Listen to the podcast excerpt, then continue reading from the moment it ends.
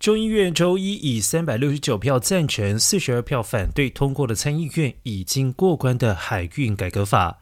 支持者认为，这将有助于抑制通货膨胀，并且缓解出口积压的现象。而这项法案是美国航运法规从一九九八年以来最大改革。而接下来将送到白宫，等候总统拜登签署之后，就能够完成立法。拜登声明表示，他期待签署。其成为法律。